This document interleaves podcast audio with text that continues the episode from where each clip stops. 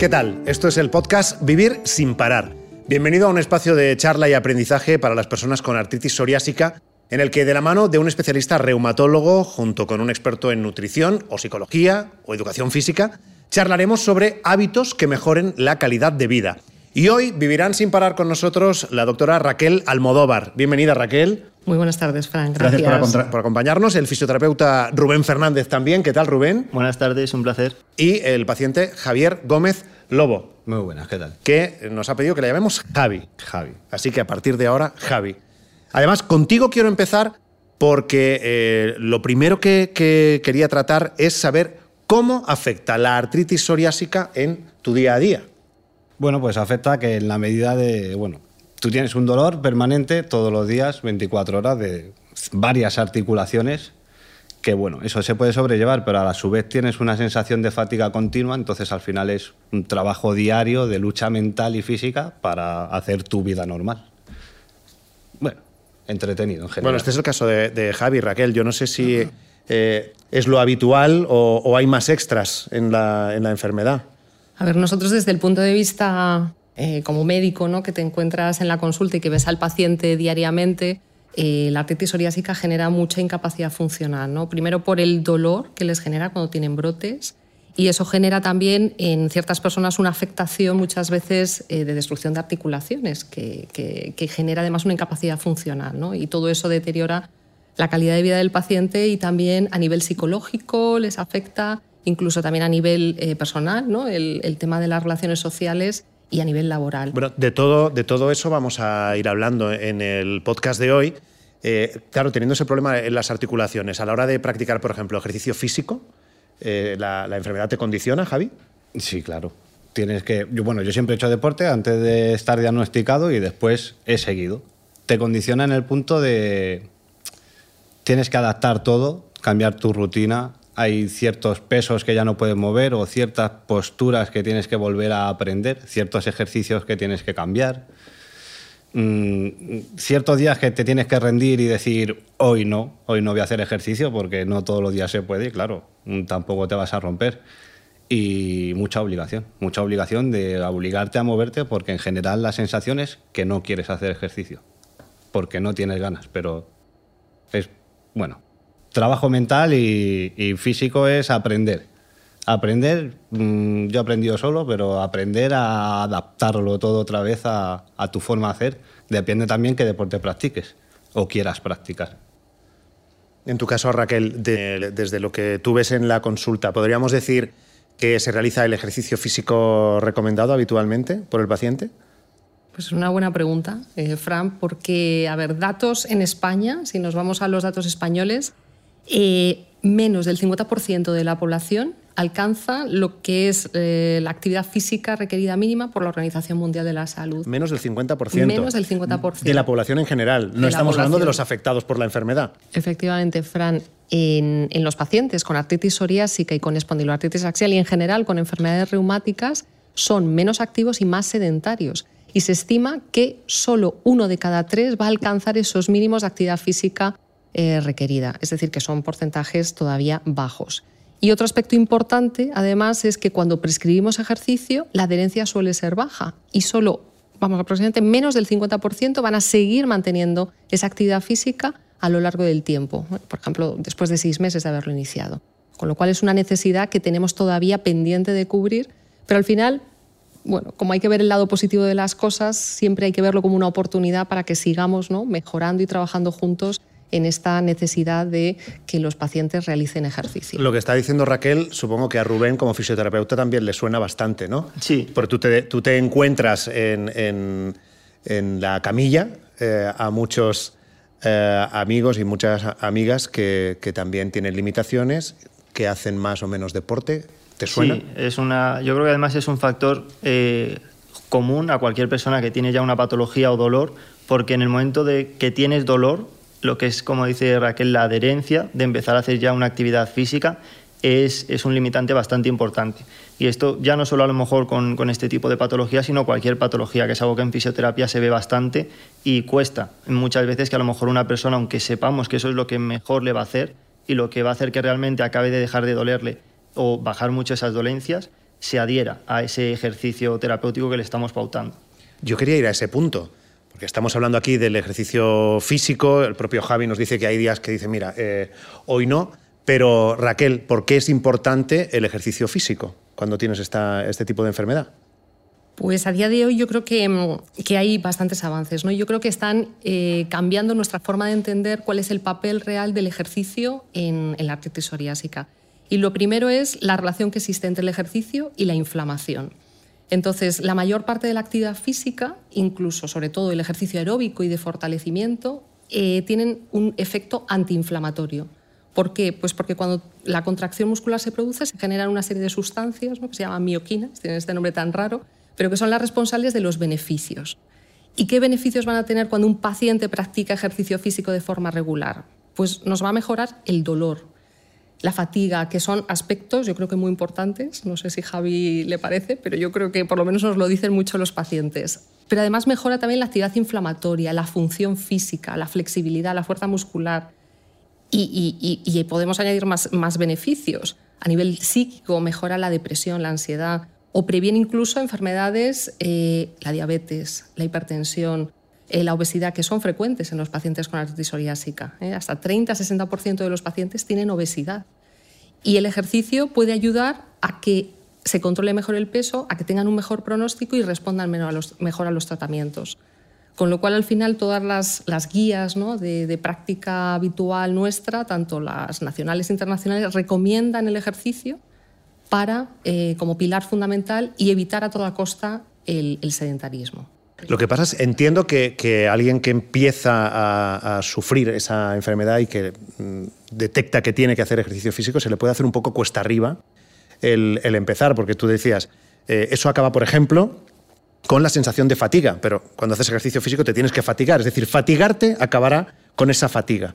Eh, ¿En cuándo uno puede empezar a ver resultados? de ese esfuerzo? Porque supongo que esto de la noche al día no sucede. Generalmente eh, es verdad que cuando uno inicia la actividad física requiere un esfuerzo y hay que empezar y, depende de el nivel de, actividad que haga, si hace o no deporte, ¿no? Eh, la patología que tenga, es decir, una serie de, de factores que van a influir. Eh, lo que hay que tener claro es que durante los dos, tres primeros meses probablemente no veas los efectos beneficiosos del ejercicio y puedes tener un dolor. Lo que pasa que tienes que aprender a que el dolor eh, tiene que ser dentro, por ejemplo, si le ponemos una escala de 0 a 10, ese dolor no puede superar por encima de 4, porque si supera eh, ese, ese límite, pues eh, entonces tienes que decir al día siguiente mi nivel de intensidad tiene que bajar o tengo que descansar para seguir progresando. Y eso sí que son conceptos importantes a explicar al paciente para que no se frustre y diga, como me duele, uy, esto es que me va fatal y yo no lo voy a seguir haciendo. Entonces, eso son cosas importantes siempre a explicar en la consulta. Siguiendo con este tema del ejercicio físico y pensando en, quien se esté enfrentando a ello ahora, eh, Rubén, eh, consejos básicos de cómo eh, tengo que empezar a hacer ejercicio, físico, especialmente si nunca lo he hecho, que entiendo que este tiene que ser el, el caso más complicado. Este, sí, o sea, ya en una persona que a lo mejor no tenga ningún tipo de, dolor ni ninguna patología es complicado lo que es el empezar a implementar una rutina de ejercicio físico. Entonces ya si le sumamos el tema de tener una patología y tener dolor, por cosas como bien ha comentado Javier, se hace más complicado todavía, sobre todo si no lo has hecho ya de, forma previa. Yo creo que lo principal es eh, planificarse a la hora de que vamos a empezar una nueva rutina. No es un aspecto de decir a lo mejor, esta noche empiezo a realizar ejercicio físico sin saber qué voy a realizar, sin saber a qué hora de, la noche y sin haber planificado un poco nuestra vida. O sea, yo creo que lo más importante es que busquemos, por ejemplo, un momento del día en el que realmente vayamos todos los días a poder realizar esa actividad, ese ejercicio físico, que nos preparemos para él, por ejemplo, con respecto a material y conocer algunas recomendaciones generales. Tema, por ejemplo, también de la hidratación, que es algo muy importante, el que cuando vayamos a realizar eh, una rutina de ejercicio físico podamos disponer de agua para estar siempre hidratados.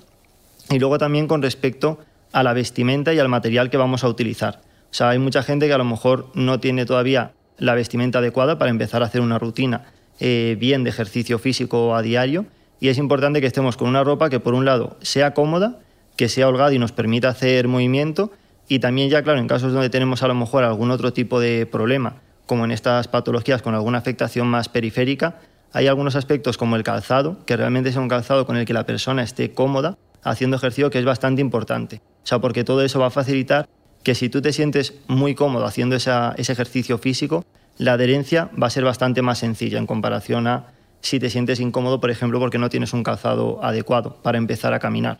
Oye, ¿y hay alguna receta, digamos, de eh, cuánto tiempo tiene que hacerse ese ejercicio al día, cuántas veces a la semana, eh, dónde conviene hacer ese ejercicio físico, se puede hacer en casa, eh, gimnasio, ¿cuál sería la receta?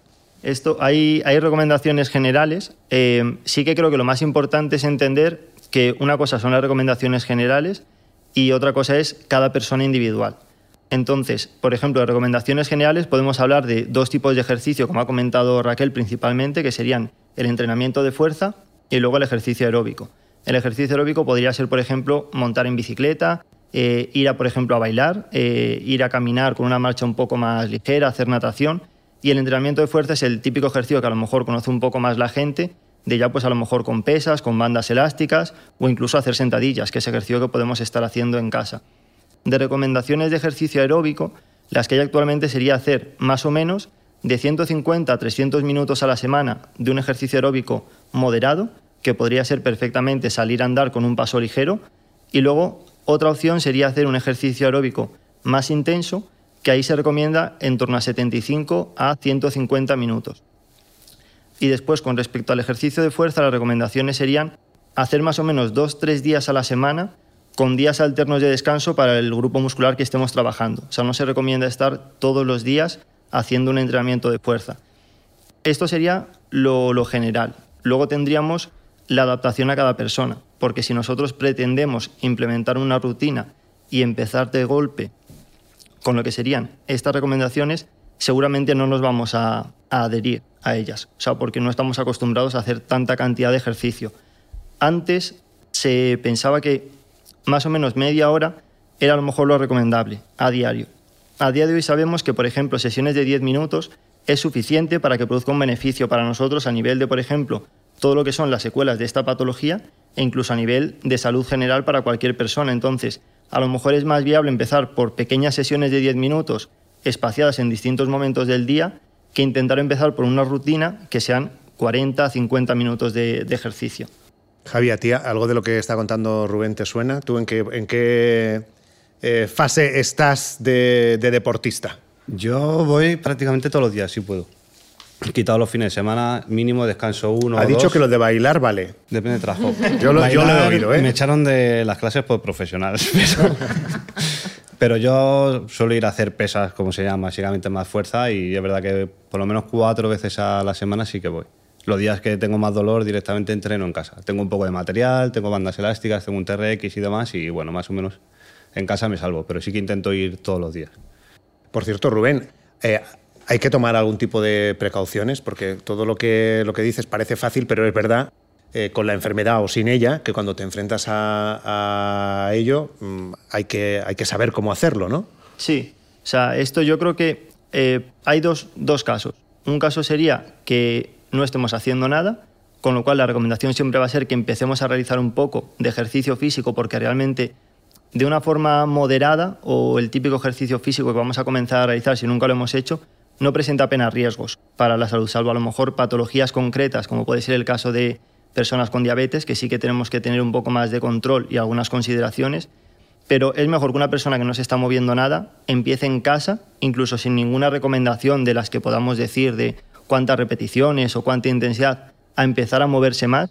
Y luego otro aspecto sería ya cuando ya, por ejemplo, hemos empezado a movernos un poco y queremos implementar una rutina ya un poco más moderada o fuerte, que a lo mejor es el caso ya, por ejemplo, de, Javier, donde ya está haciendo una rutina más elaborada. Y ahí la recomendación que yo suelo hacer siempre es que realmente acudamos a un profesional que nos pueda orientar un poco por esta situación nuestra individual. O sea, porque el abanico de personas con, por ejemplo, este tipo de patologías es muy amplio. Entonces no se puede dar una recomendación en una persona que acaba de empezar ahora con los primeros síntomas y pretender que una persona que lleva cinco años tenga a lo mejor esas mismas recomendaciones. Entonces lo mejor ahí es acudir a un profesional que nos pueda orientar un poco en todo este aspecto de cosas que nos pueden venir bien o mal para nuestro caso concreto. Lo que comentaba, por ejemplo, antes Raquel con respecto al tema del dolor, es algo que en, el ámbito de la fisioterapia está muy expandido de la creencia de que, por un lado, el ejercicio no nos tiene que doler nada, que eso sería equivocado, porque lo más normal, y de hecho hay que explicárselo a la, a la persona, es que podamos tener un poco de molestias. Y luego hay otro extremo, que es la creencia de que cuanto más me duela, mejor. Que ese también es un problema, porque hay mucha gente que se piensa que cuanto más dolor tenga yo al hacer ejercicio y cuanto más machacado, por así decirlo, acabe, que mejor me va a hacer para mi proceso. Y ahí sí que tenemos el problema de que a lo mejor eso es perjudicial y estamos quitando la parte positiva de lo que es el ejercicio físico o el ejercicio terapéutico en estos pacientes. Bueno, hay que tomar nota de todo eso y también hay que estar preparados para los brotes, porque hablamos del ejercicio, pero ¿qué pasa si hay un brote?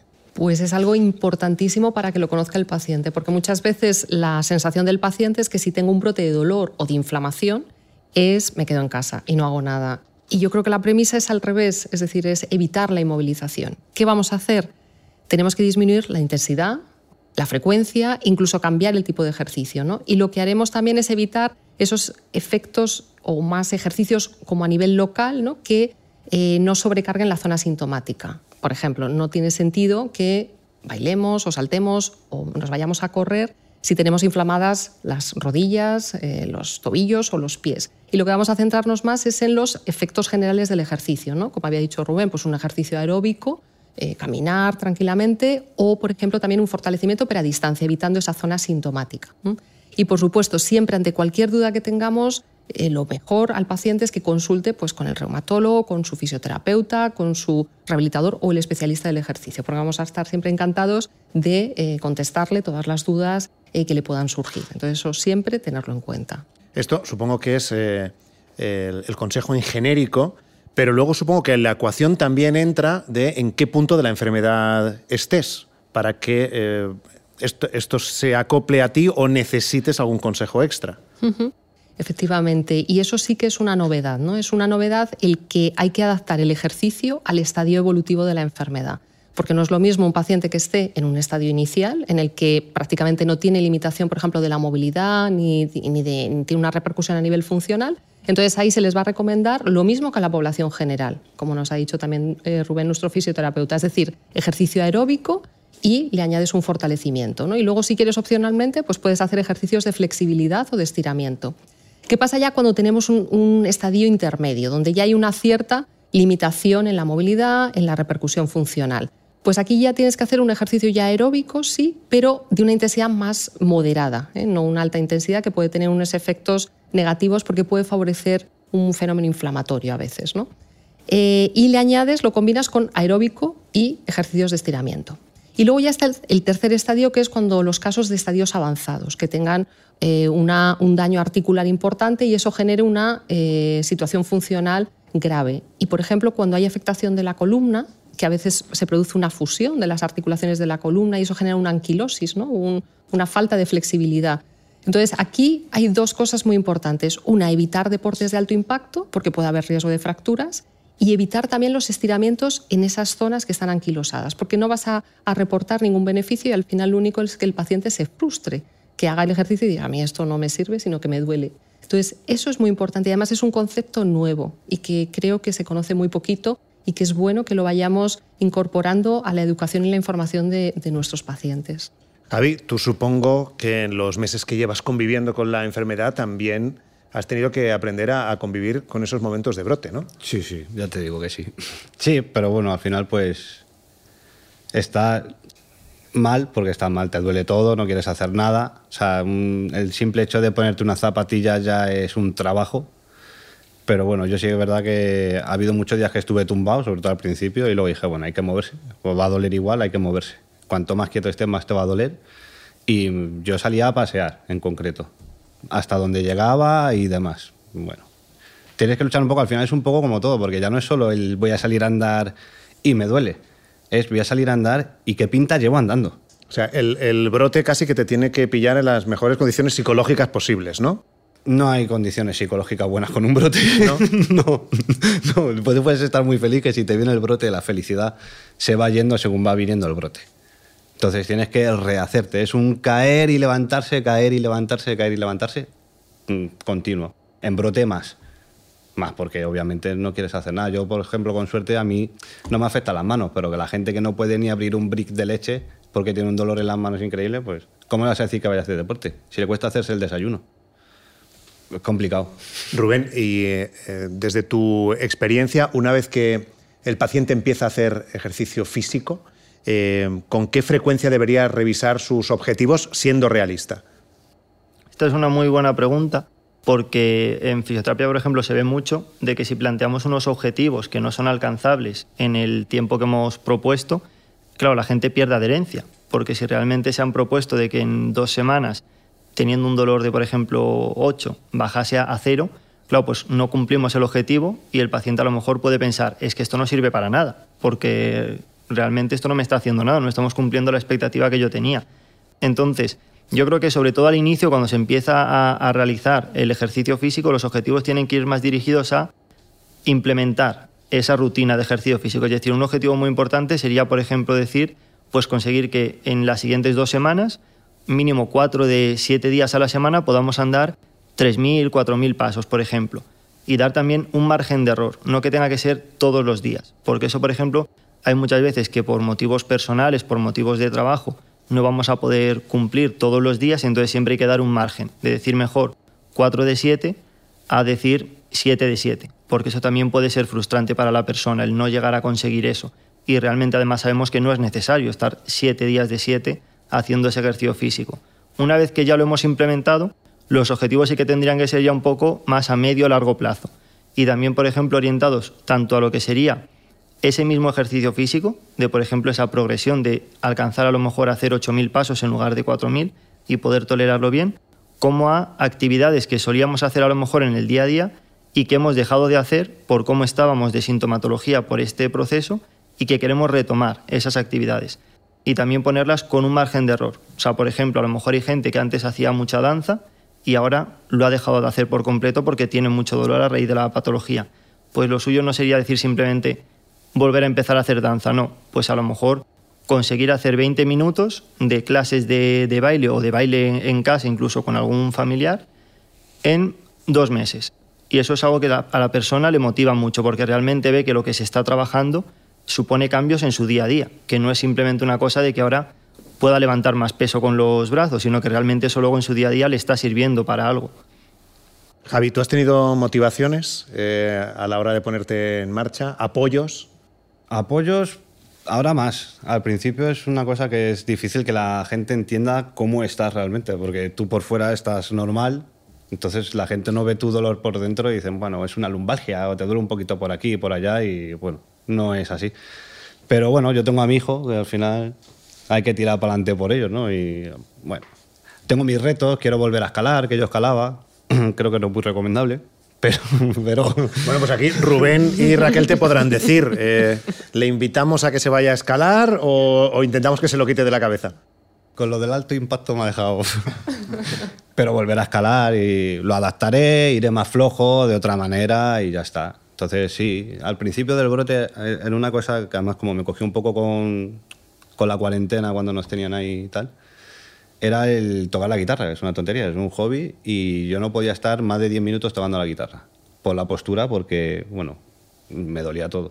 Entonces al principio fue un poco eso, ¿no? De, bueno, voy a moverme por aquí por casa, a ver si tocando todos los días un poquito y tal, no sé qué, consigo reanimar, pero hay que tirar, yo qué sé. ¿Y, y cuando te planteaste a conciencia el hacer ejercicio físico, qué barreras te encontraste?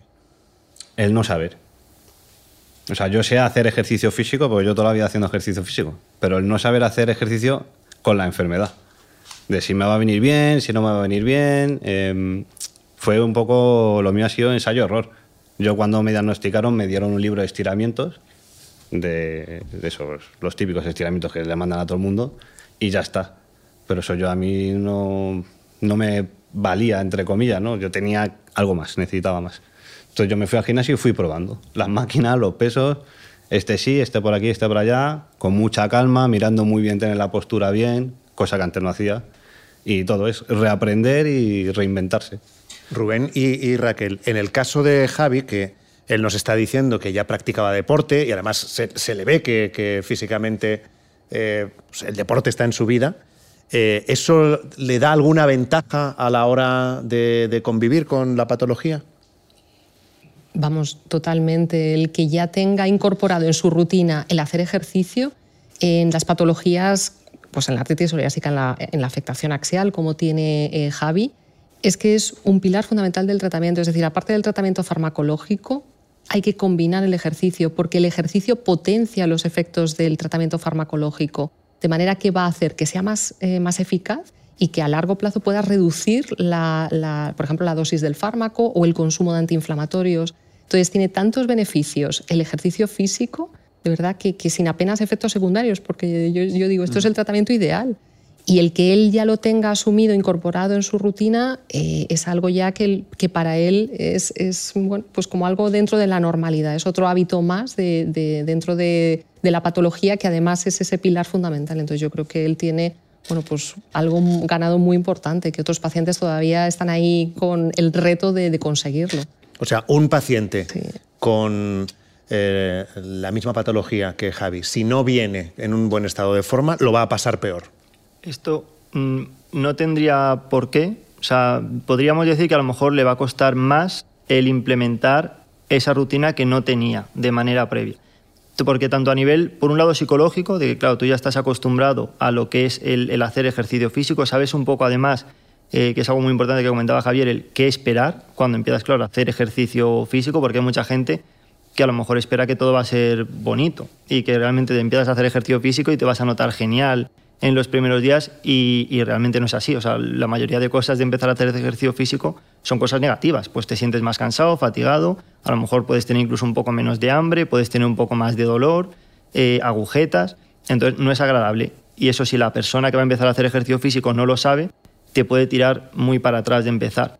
Y luego también porque a nivel fisiológico sí que es cierto que si tú llevas desde hace mucho tiempo, que por eso se recomienda estar haciendo ejercicio físico de forma ya eh, cuando eres bastante joven, es que se produce una serie de cambios que facilitan que aunque luego tú estés, por ejemplo, cinco años sin hacer ejercicio físico, si quieres volver a retomar, la capacidad de el músculo para poder, por ejemplo, volver a hipertrofiarse es más fácil que, por ejemplo, vuelvas a, ganar masa muscular en comparación a una persona que no ha hecho ese ejercicio físico en la vida. Entonces, ya no solo son aspectos psicológicos y un poco sociales, sino también a nivel fisiológico, que está bastante comprobado y que tiene esos beneficios de que si has hecho ejercicio, aunque lo dejes un tiempo y quieras luego volver a retomarlo, va a ser mucho más fácil que obtengas beneficios de ese ejercicio en comparación a alguien que no lo ha hecho nunca. En el podcast de hoy estamos eh, incidiendo mucho en los beneficios del ejercicio físico y en su importancia, porque, eh, claro, en el otro lado de la balanza está la obesidad, está el, sedentarismo. ¿Eso es algo hasta, hasta qué punto frecuente en este tipo de pacientes? Pues bastante frecuente hay cifras de 30-60%, que es, una cifra muy elevada. Y generalmente la obesidad eh, tiene, mm, digamos, puntos negativos porque la obesidad, sobre todo la que se acumula aquí en la grasita del abdomen, que es la, más negativa, esa tiene un efecto inflamatorio, es decir, favorece más aún la inflamación, con lo cual hace que el paciente le cueste más trabajo responder a los tratamientos incluso hace que puedas tener más brotes inflamatorios tanto a nivel de la piel, de la psoriasis, como de las articulaciones. Con lo cual mm, hay, que, hay, que, ir en contra de la obesidad, ¿no? hay que disminuir el peso y para eso el ejercicio eh, nos ayuda muchísimo, junto con la dieta, lógicamente, no es algo complementario, pero te va a ayudar a que tengas a largo plazo un mejor pronóstico, es decir, que respondas también mejor a los tratamientos y que la enfermedad entre en remisión más fácilmente. Entonces, eso es un trabajo que ahora estamos haciendo mucha labor multidisciplinar en, los hospitales en general, porque necesitamos el trabajo conjunto. Es decir, hoy en día el, abordaje eh, de la patología no es algo solo por el reumatólogo, por el dermatólogo, sino es global. ¿no? Entran en juego endocrinos, eh, entran los fisioterapeutas, los rehabilitadores, neumólogos. Es decir, hay un grupo de profesionales que trabajamos juntos para eh, que el paciente tenga ese abordaje global de todo, ¿eh? que no solamente la enfermedad psoriásica es la piel y la articulación, hay un más allá. Así, pues, entonces, por lo que yo estoy entendiendo, en un caso de obesidad, sedentarismo, sin ejercicio físico no hay atajos. O sea, hay que pasar sí o sí para, para que la mejora eh, sea, sea de verdad por el ejercicio físico. Sí, sí, es un tratamiento. No hay trucos. No, no hay trucos. Yo, como les digo a los pacientes en la consulta, eh, menos cazuela y más suela. Javi, apúntatelo. Bueno, creo que no te hace falta en este caso, pero la frase Javi ahí está. muy, muy entrenado, Javi ya está muy mentalizado. Pero la cazuela también está. hay que Equilibrio, modular, hay que modular. Siempre. Antes de cerrar el podcast, teniéndote aquí, Javi, yo quisiera que pienses en, toda la gente que nos está viendo. ¿Qué les dirías a todos aquellos que eh, estén en una situación parecida a la tuya y que nos, nos vean y que puedan sacar algo en claro? Pues bueno, yo lo resumiría en una cosa, doler va a doler y te va a doler estés quieto o te muevas. Entonces, como te va a doler igual, pues mejor muévete. Al final es un beneficio para tu salud y igual que tenemos que hacer un esfuerzo para ir a trabajar, que la gente ve un beneficio económico, pues aquí el beneficio no lo vas a notar tanto, pero el beneficio vas a ser tú. Entonces es importante que al final te muevas. Y que al final es eso, o sea, básicamente te va a doler igual, estés quieto o no, entonces pues mejor muévete que te dolerán menos cosas. Porque vas a atrofiar otras partes de tu cuerpo que estén bien. La verdad es que anima mucho eh, escuchar tu testimonio. Bueno, gracias por compartir tu experiencia con nosotros. A vosotros. Javi Gómez Lobo, también por haber venido a la doctora Raquel Almodóvar. Gracias, un placer. Gracias. Y a Rubén Fernández, fisioterapeuta. Gracias también. Gracias, ha sido un placer. Bueno, gracias también a los que nos habéis visto, a los que nos habéis acompañado en este episodio del podcast Vivir sin parar. Esperamos que te haya parecido interesante. Puedes conocer más hábitos saludables en www.jansencontigo.es.